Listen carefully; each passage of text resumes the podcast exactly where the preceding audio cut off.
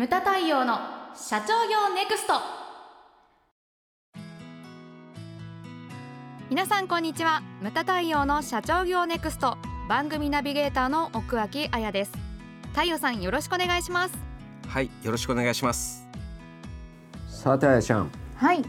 今回のテーマなんですけれども、あの来ましたね。また久々に。はい。ハセディが酔っ払って考えたテーマです。ちょっと大きくなっちゃう、ちょっと大きくなって考はいえたテーマです、はい。ハセディの酔っ払ったシリーズですね。はい。これ今回のテーマはですね、はい。リーダーは安全圏の外へ出おろー。命令形です。はい。でここねその打ち合わせシートを残してますけれども、はい。あのいっぱいこうハセディが考えたテーマが書いてあるんですね。はいコロナ禍は会社の在り方を問われる大変な時期。うんうん。その中でも力強い経営をしている社長がいる。創業社長に多いが攻めの経営をしている社長。怖いものなどなさそうに見えて実は非常に臆病でネガティブな人が多い。共通するのは自分のためではなく会社やお客様や社員のために必死で戦って経営していること率先して社長が安全圏の外へ出て勝負してほしい。社員に強制はするな。社員は必ずついてくる。でも今の時期は無理はさせてはいけない。今ぬるま湯安全圏から指示をする社長や上司は後で全てを失う。天罰が下る。そしてですね「点点点」はいという話を太陽さんから愛を持って話してくださいというのが まあハセディリクエストなんですね。天罰が下る。それを愛を持って愛を持って話してくださいと。これ何を言ってるんだねと。いう感じなんですけれどもまあまあそれはさておいて、はい。置いちゃいます。さて置い置いちゃいます。置いといて、はいでこれだから何を求めるかという話なんですね。うん。でこれ重要な言葉があの虎穴にいらずん。ば孤児を得ずという言葉があるじゃないですか、はいだから結局のところ何を求めるん。ですかと虎の子を得たいのであれば虎の穴に入る危険を冒さなきゃいけないわけじゃないですかそうねはいうん、だからねローリスクローリターンを求めるのか、うん。ハイリスクハイリターンを求めるのかなんですよ、うんうん、なるほど。で経営にそんな都合のいいねローリスクハイリターンとかないんですよね。ないですか、うん、今の時代、特にそんなのないです。うん。でねあのテーマ「リーダーは安全圏の外へ出ろ」ということですけれどもこの安全圏というのはいろんな意味があるんですよ。例えば会社ねだから会社そのもの。はい。だからハセディが言いたいのはその自分がねお前たちちょっとねそのね売ってこいと言うけれども自分は出ないとか、そういうことをまあねハセディは酔っ払っておっしゃられてるんだと思うんですけれども、会社もそうだしねあとうんうん。重要なのがね、皆さんこれ聞いてる人ね社長室ってあるの？っていう。うん、社長室、社長室？うん、これはあってもいいんですよ、うん。来客があった時とかね。あそうですよね。そう。はい。でもね私はねなくてもいいと思うんですね、うんうんあってもいいし、なくてもいい。だから私なんてないじゃないそうですかよね。うん。で市倉先生はこう言ってたんですね。あの亡くなられた市倉定先生はですね、社長室に閉じこもっている社長を穴熊社長というふうに言ってたんですで後藤正幸先生はこう言ってたんです。滋賀大発販売、はい。ねこの間も出てきましたけれども、滋賀大発販売の社主の後藤正幸先生は社長室の壁のことを情報遮断板というふうに言ってたんです。ですそこに閉じこもってたら何も見えないし何も聞こえないんです。うん、だから情報っていうのはねその安全圏の外へ出ろというのがテーマなんですけれども情報っていうのは待っていても出ないんですよね。これは何回も言ってますけれども自分で取りに行かなきゃいけないものなんですよ。はい。ね、い井上先生は昔私が担当してた時におっしゃられてたのが「うん。春が来た」の歌を知っとるかと「春が来た春が来たどこに来た」「山に来た里に来た野にも来た」うん。これは嘘やでっていうふうにおっしゃられてたんですね。よく考えると、うん。山に来て里に来て野に来る野に来る。これね違うじゃないかと。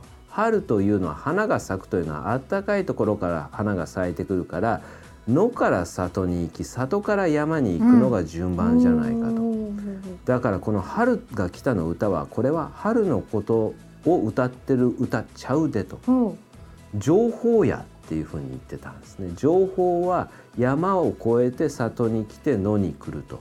それを待っていてはいけないんだとで待っていたら来た時にはねうん。賞味期限が過ぎてるわけですよ、はい。情報の賞味期限が。だから地方にいる方は特にそうですよね。よね。分の地方に閉じこもってだから、はい。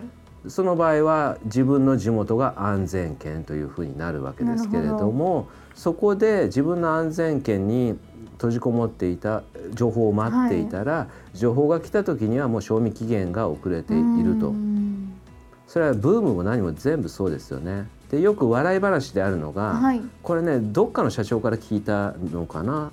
それか全国経営者セミナーだったんだと思います。ある社長がこんなこと言ってたんですよ。自分の奥さんがこの株買った方がいいと言い出した時がもう売り時だと。もうこれがそうもうランもうねアンカーなんだと。アンカーがこの株買った方がいいいいって言った時にはもう急いで売れみたいなね。そう。それが自分の奥さんだと。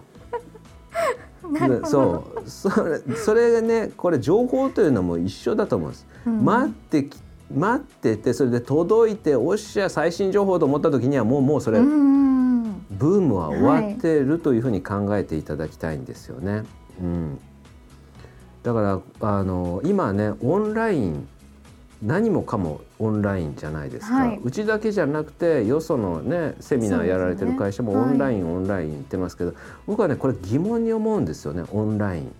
うんだあの話し手として疑問に思うところがあるんですよ。オンラインとオフライン同じことみんな喋ってるんですかと。これね無理ですよ。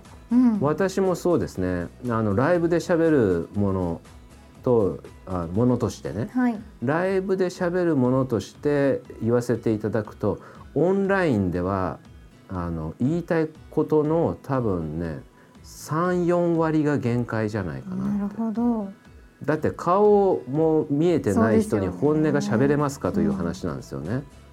うん、本音なんて話せないですよ。だってその画面に向かってる人はそのチャット機能とかで言いたい放題かもしれないけれどもねはい。えいやそそれはそうですよ。顔を見してライブでそそれ言えんのかみたいなね、うんうんところもありますし。だからそのここだけの話っていうのがあるわけじゃないですか日本語でね。ね。ここだけの話っていうのが。だからそれがライブの良さだしね、うん。だからオンラインにはオンラインの限界があるというのをみんなどれぐらい知ってるのかという話なんですね。はい。であとこれね非常に問題なのがあのあやちゃんねはい。これね非常に重要なことなんですけれども「よっとも」っていう言葉知ってます？ヨットも？よっとも。え知らないです。何ですか？よっとも、うん、よっともの友は友達の友友よ達の友ちっちゃい「つ」はひらがなですはいで友は漢字うんうんよっともっていうのは今学生の間で言われてる言葉なんですよね。うんはいであの親友でもなく一番上に親友っていうのがあるわけじゃないですか。でその下に友人っていうのがあって、はいそれの下なんですよよっともっていうのは。同じ例えば大学時代とかのその学科とかで親しくはないんだけれども同じ授業を聞いたりとかしてて廊下ですれ違った時に「よ」って挨拶ができる仲うんうんうん。よでもそれ以上でもないんですよ。うんうんうん立ち止まって世間話はするけれども、おこの間休んだじゃんとかうんぐらいは言うけれども、それだけの話なでプライベートなところには踏み込まない。うんうんしかしながらですねこの「よっとも」っていうのが非常に社会的に人生において非常に重要なポジションだというふうに最近言われてるんです。へーしかしながらこのコロナ禍であのよっともができない。確かにそうですね。そうだって会わないんだ、うはい。4月からずっと大学なんてオンラインだからうん会わない、うん。友達もできない。だからねこれね自分の世界がどんどんどんどんちっちゃくなっていくんですよね。ねだコロナの学生っていうのはコロナ時代の学生っていうのはこれから非常に苦労するなっていうふうに思うんですけれども、で人生において重要なのはねなんで重要なのかって言ったら親友とか友人っていうのはどこの会社どこの勤務地で働いてるか大体頭にあるじゃないですか。はいしかしヨットモっていうのはどこで働いてるか何してるか分かんないんです。はい。でもでも私も経験があるんだけれども中学時代の同窓会がありました、はいそこに出ましたとでなんか遅れて行って空いてる席に座ってでサッカー部のやつらがいたと、うんうん。でそんな私にとってはまさにヨットモだったんですけれども、久しぶりって言って話して今何やってんのって話してえそんなことやってんの？って言ってそれが仕事につながったりとか。実際紹介し紹介お客様に紹介してはい。お客様から喜ばれたりとか、へー。本人からもそのありがとうって言われて何人かそういうのがいたんですよ、自動車関係でしたね。でそれで私の趣味のあれを人脈をフル活用してつなげたりとかしてはい。そしたらなんか「無駄面白い」っていうふうに言われてあのそれから毎年サッカー部の同窓会になぜか私が呼ばれると サッカーやってねえみたいな。ヨ。ットもつながりなんです、はいだからそのヨットもこそ社会人になってから意外性がそっかあるつながったりとかはい。だそのヨットも人脈が今全然できないはい。だからオンラインのまさに限界なんですねうんこれがそこに来てるわけですよ。あのだからこれからちょっと学生すごい苦労するなってね。